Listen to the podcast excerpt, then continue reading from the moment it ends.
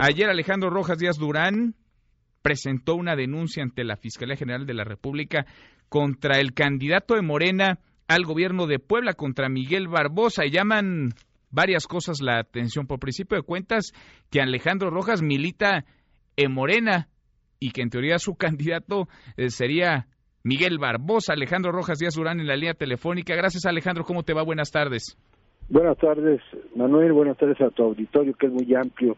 Muchas gracias por el espacio. Estoy a tus órdenes. Al contrario, muchas gracias. Eh, pues, eh, ¿por qué es la pregunta obligada? ¿Por qué denunciar a Miguel Barbosa justo cuando está en curso el proceso ya electoral en el estado de Puebla? Bueno, precisamente porque Morena tenemos como principios precisamente denunciar los tres, cuando se violan tres principios fundacionales de Morena, que son no mentir, no robar y no traicionar al pueblo. Eso lo repitió el hoy presidente Andrés Manuel López Obrador durante toda la campaña y es lo que originó a este gran movimiento llegar al poder, llegar a, gobernar México. Y también hay una ética política.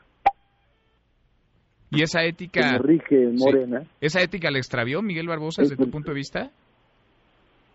Desde siempre, mira, no solo quiero recordar tres cosas. Miguel Barbosa, primero es un tío a los chuchos, famosos chuchos que son mercaderes de la política. Ellos negociaron Está, está, muy mal la comunicación con, con Alejandro Rojas Díaz Durán. La voy a restablecer para poder escuchar lo que nos dice esta denuncia que interpuso el día de ayer contra Miguel Barbosa por su presunto enriquecimiento, dice enriquecimiento ilícito, evasión de impuestos y lavado de dinero. Pues se llevan rudo en Morena. No es la primera vez que Alejandro Rojas Díaz Durán habla y habla fuerte de estos temas. Habíamos conversado con él la semana pasada por otro asunto que trae la pugna, el pleito o las diferencias con Jacob Polensky. Restablecemos el contacto contigo, Alejandro. Te seguimos escuchando. Nos decías, eh, Miguel Barbosa es una historia de falta de ética desde hace tiempo. De, ética, de falta de ética y de traición. Traicionar a los chuchos, luego la ponió como foca al presidente Peña Nieto y aprobó sus reformas estructurales del, del llamado, mal llamado pacto con México, pacto por México, es pacto contra México luego las votó y luego traicionó a ese gobierno con el que había sido aliado y luego nadie nos garantiza que no vaya a traicionar al propio presidente López Obrador porque siendo precisamente coordinador de los senadores de PRD y habiendo votado y aplaudido esas reformas estructurales, simultáneamente golpeaba, insultaba, denostaba, o sea, golpeaba verbalmente, denostaba, insultaba, calumniaba a Andrés Manuel López Obrador, desde su curul y desde los micrófonos del Senado de la República, y ese personaje además salió ungido como candidato a gobernador en esta nueva etapa, ya haciendo gobierno, con una encuesta patito de Jacob Polewski, que lo impone y que ella misma, Jacob Polewski, nuestra presidenta de Morena, se convierte en jefa de campaña desde diciembre del año pasado, recién la tragedia lamentable en la que falleció la gobernadora y el senador Moreno Valle.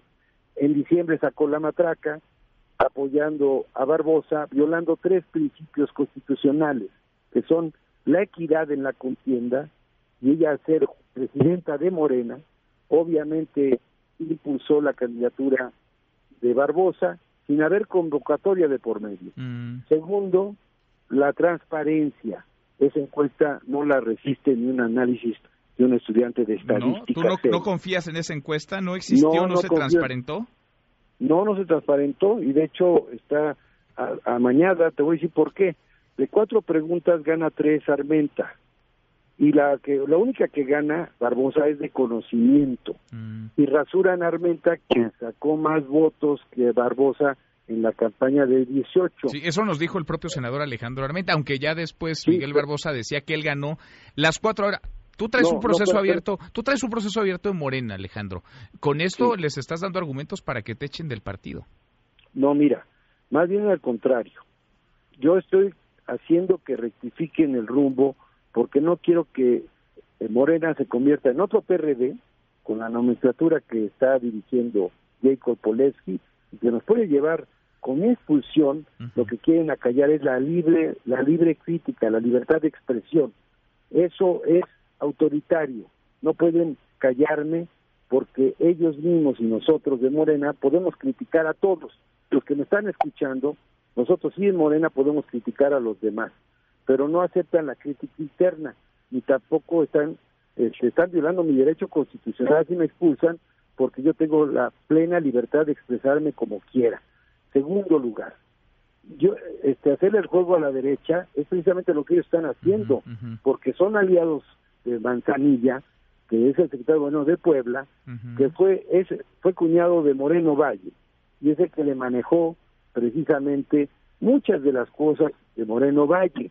El Moreno Vallismo está también detrás de Barbosa. ¿Cómo? O sea, ya Barbosa, pero se traía pleito casado con Moreno Valle y con no Alonso. No es cierto, a ver, hay videos de Barbosa aplaudiéndole, reconociéndole a Moreno Valle, precisamente cuando era gobernador, y después prácticamente él hizo una campaña, él hizo una campaña negra y tiene la conciencia negra, porque sabe perfectamente lo que dijo en contra de la gobernadora, pero ahora salió con los intereses, porque no tiene principios, Barbosa tiene intereses, por eso lo denuncié, porque Morena no puede repetir los vicios de otros partidos en los cuales precisamente se callan y son cómplices en silencio de personajes impresentables.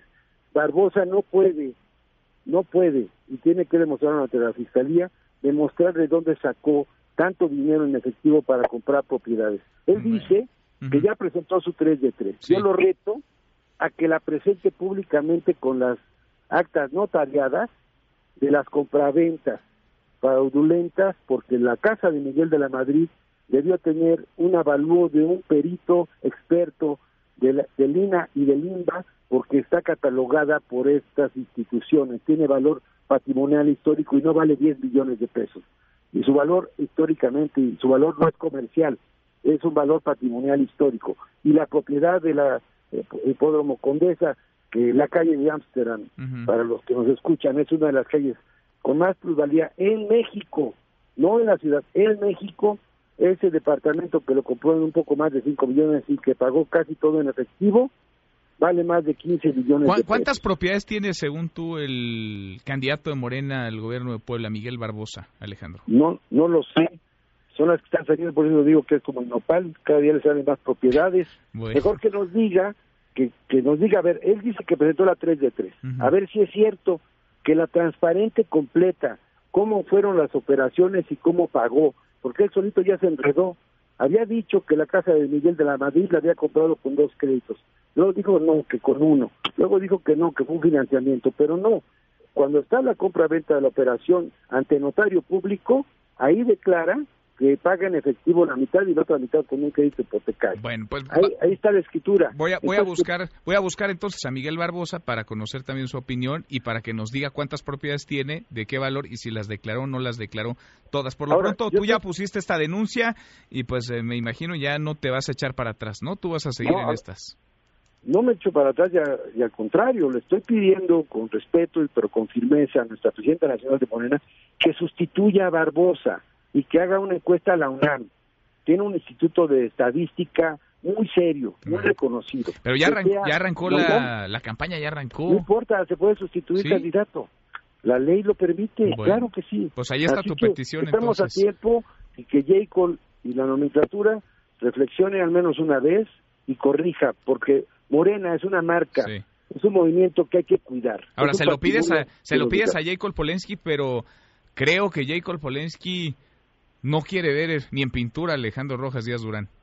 Bueno, yo sí la quiero ver hasta para debatir. ¿Sí? No es un tema personal. Bueno. Es un tema de dos visiones de Morena. Una autoritaria que impone con encuestas patitos a dirigentes y a candidatos y una visión que yo quiero que haya democracia. Por eso pido elección democrática de la dirigencia nacional, que todos voten el futuro presidente de Morena, y segundo, que abran la afiliación, porque deben saber que la afiliación de Morena está cerrada desde diciembre del 17. Vamos platicando de este tema, vamos y lo seguimos conversando contigo, Alejandro. Te agradezco mucho estos minutos. No, a ti por el espacio, Manuel, y saludos al, auditorio. Muchas gracias. Igual para ti. para todos.